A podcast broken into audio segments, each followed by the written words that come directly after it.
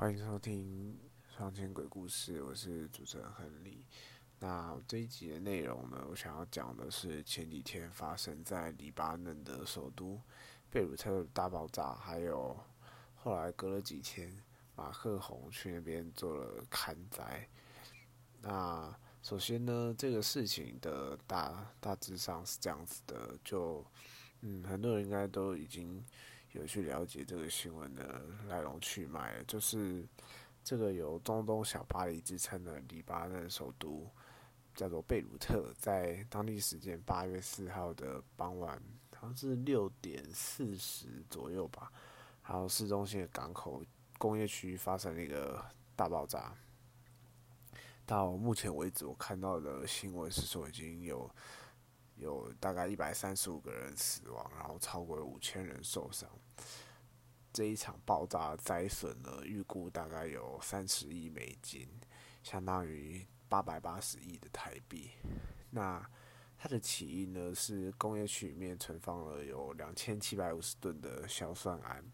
因为不明的原因起火燃烧，然后接连发生了两次爆炸。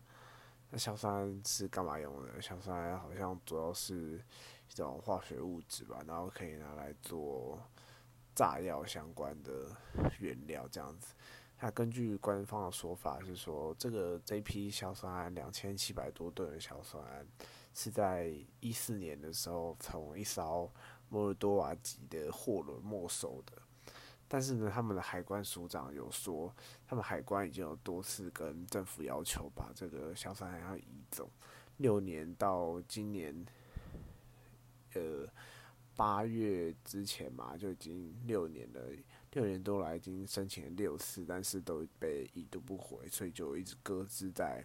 港口旁边工业区的仓库这样子。那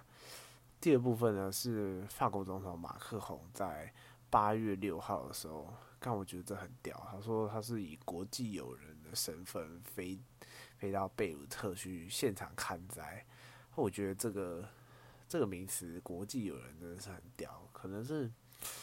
我我还太嫩了吧？这个名词我好像是第一次听过。我觉得现在好像各国要互相卡油，都必须要很会玩文字游戏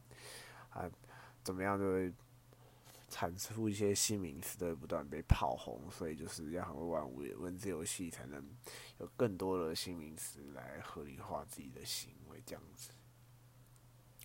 那结果呢？当天呢、马克宏直接就是到了他们那个爆炸的地点呢去做勘灾。那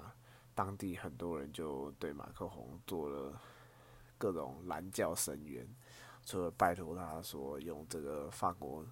的。呃，法国总统的名义呢，去协寻亲人啊，或者是重重建家园，帮他们。因为我记得说，好像有三十万人因为这场爆炸流离失所，就是希望可以帮助他们重建家园。还有人就是比较激进一点的人，就会提到说，希望马克宏可以协助推翻现在腐败的黎巴嫩政府，好呼吁。呃，各国的捐款不要把这些赈灾捐款交到政府官员那些太过贵的手上，或者还有人提出说要让法国重新托管黎巴嫩。马克宏也很霸气的表示说要全力的帮助贝鲁特赈灾啊，绝对不会抛下贝鲁特啊，黎巴嫩。他强调说他这次飞过来不是干顶着这个。全球疫情这么严重的呃二次爆发的这个时间点，也是要飞过来，千里迢迢飞过来来做勘灾，不是要作秀，是要呼吁黎巴嫩政府必须要做一个结构性的改革，来给当地人民一个交代。OK，那讲到这边，终于要进入今天的主题：贝鲁特大爆炸与马克宏勘灾啊，不是啊。今天我不是黎巴嫩出事吗？怎么会是你法国总统来看灾呢？这是我今天主要要想要讨论的主轴。那呃，要讨论马克龙这次看灾背后的盘算呢，就要从黎巴嫩的历史开始讲起。相信以前历史课本上面都有读到说，这个位于两河流域的中亚古文明先后，而不论先后啦，就是什么苏美啊、巴比伦、亚述啊、腓尼基人之类的。那黎巴嫩，呃，从地图上看下去，它就是在地中海东岸，以色列的上面正上面。它这个地方呢，就是以前腓尼基人的地盘。那以前历史课没有睡着的小朋友们，应该都还记得说，腓尼基人曾经在他们那个时代是地中海的霸主。那很明显，你自己从地图上就可以看到。黎巴嫩就是位于以色列跟叙叙利亚的相邻，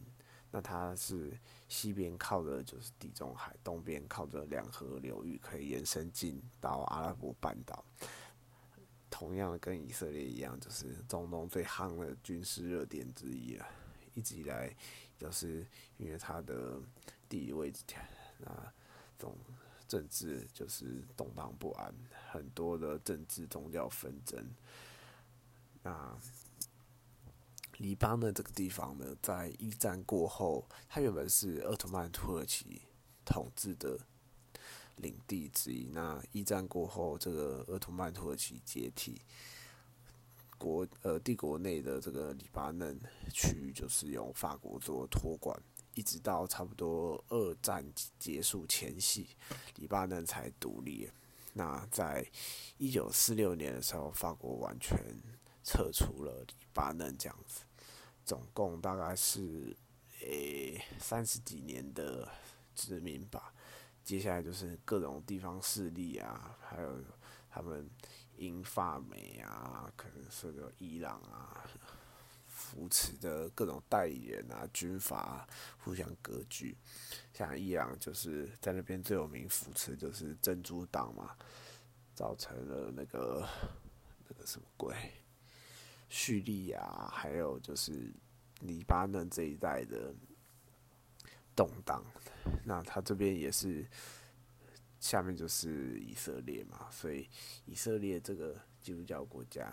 不是基督教国家，反正就是。啊，对啊，就是基督教国家干，反正就是他们什么基督教啊，还有伊斯兰教，互相争夺啊。伊斯兰教又有逊尼派啊，还有伊朗为首什叶派啊。那刚刚讲到那个真主党的话，就是什叶派，伊朗扶植的什叶派这样子，就反正在那边乱了。那独立之后，黎巴嫩呢，他其实也打十五年的内战，才一路慢慢的走到了今天这样子。政府当然还是很腐败，又很没有效率，就跟很多其他二战被殖民过的第三世界国家一样，非洲啊、中南美洲啊，很多这样子的国家。在当初啊，列强他们这些世界列强会放弃殖民，当然也不是他们呃干真的什么什么。良心发现啊之类的，是当时的民族自觉风潮嘛，逼不得已只好放手，假装说：“哎、我们提起了这个，那你现在真的有一个好的领导人，那我就愿意放你们自己去独立、去发展国家，干狗屁，根本就不是这样子。”那现在好不容易遇到这个机会，法国当然想要再重返荣耀。那你以色列都已经有美国撑腰，那我就选你这个在以色列上面的黎巴嫩，刚好也是一样，靠靠着地中海的终点，扶持自己的，想说试试看能不能扶持自己中东的地方代理人嘛。这个是我最近才知道的，就是黎巴嫩其实从去年国内的失业率就开始飙高，然后什么货币贬值啊、通货膨胀啊，超级严重。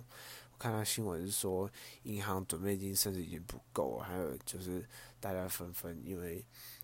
知道国内经济状况很差嘛，那疯狂的想把现金领出来。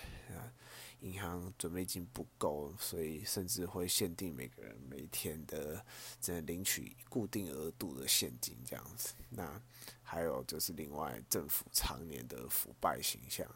早就已经是民怨沸腾，在去年就已经有爆发了示威抗议，那再加上这一次的大爆炸，让法国刚好抓到一个名名正言顺的借口，可以去做干涉。这时候就会分成两派，第一派就是有部分的民众会保持这种抹国情结，觉得说啊，你法国染指我们三十多年啊，我们现在出了这么严重的事情，再加上这么无能的政府，那你们一定要对我们负责，能不能帮我们托管啊，还是建立重新扶植一个更更清廉啊，什么样的政府？指望这些外部力量可以介入他们重组腐败的政府。当然，还有就是黎巴嫩呢，毕竟也是从奥特曼分割过后一路走到现在这个田地，这种腐败的形象甚至人心。有一很大一部分原因，当然也是因为他们列强对于中东政治的干预才造成的结果。所以这是马克龙像救世主一样高调现身，呼吁政治改革的做法。很多人也是抱持着干，你之前还不是就是就在搞那一套西方殖民的套路，那你现在又在搞一样东西，还不就是一个不怀好意的演出而已？大概就是会有这样子两派人马去呃解释。去对同一个行为做两种的解释啊，那我只能说，嗯，也很明显啊，其实法国也是很想要占有一席之地嘛。毕竟你看现在，呃，第一大绝对是美国嘛，再来是中国崛起，然后印度啊什么的。那毕竟，诶、英国现在还有很多他们的同盟啊，像是澳洲啊、纽西兰啊，还有哪里啊？香港啊什么的，反正大家也都是对英国的那种哇，他是啊，他是我以前的殖民母国，然后大家就有一个团结一心的那种感觉。那法国就觉得看不行啊，我我也想要建立自己的同温层啊。所以这次 A 下手的对象就是黎巴嫩，只能说这就是小国人民的悲歌啊！在这种世界的赛局当中，就是只能任由这些强权摆布。你看，现在遇到这么大的灾难，也只能够继续被这些世界强权趁虚而入，趁你病要你命。从就算你这么虚弱，还是想要从你身上去。取到一点好处。那二战过后这么久，人家都说帝国主义已经凋零啊，然后取而代之的是民族自觉。但我觉得其实帝国主义从来就没有消失过，只不过是前一阵子诶，因为民族自觉而意志消沉，被压了下来。那等到有机会的那一天，他一定会会趁势而起的去反扑。但是呢，现在已经换了个方式，不像以前那么的简单粗暴。以前就是很明显的，诶、拉党结派嘛，我跟谁谁谁结盟，组织很多国际组织去去建立他们的同盟关系，然后打来打去啊，占领占领某某地方的土地资源啊，或者是人民啊，取得他们的生产力嘛，就是诶，把某个。地方打下来之后，把他人民纳为自己的国民啊，去榨干他们的生产力。可是我觉得，呃，我其实以前对战争也没有什么概念，但是我看了那个哈拉瑞他第三本那个《二十一世纪二十一堂课》里面有提到说，诶，怎么样去建立一个模型，评估战争这场战争到底该不该打？其实最简单的方法就是以你这个。战争的经费去对比，说你诶、可能你今天预计想要占领的土地啊、资源跟人民的总生产力大概是多少？多久之后，诶，它这个总和多久后能够去 cover 你的战争经费到回本，甚至之后开始获利？其实这个就是一个呃算术游戏啊，怎么样？就是嗯。真的不会白白打仗，就是一定是有利可图才会想去打仗嘛。所以就是靠这个方式去看，说，哎，你这个仗到底值不值得我去打？那现代为什么已经不会像以前那么常打仗？我觉得，呃，里面有提到说，最主要原因就是现代企业的价值已经远远大过于实质。以前那种过去实质土地资源的，还有人民生产力所能提供的价值，现在随便一个什么 Google、亚马逊、苹果，它的全年的总营收可能甚至吊打，我不知道后面呃全世界后面可能七八十个国家加起来都没有他们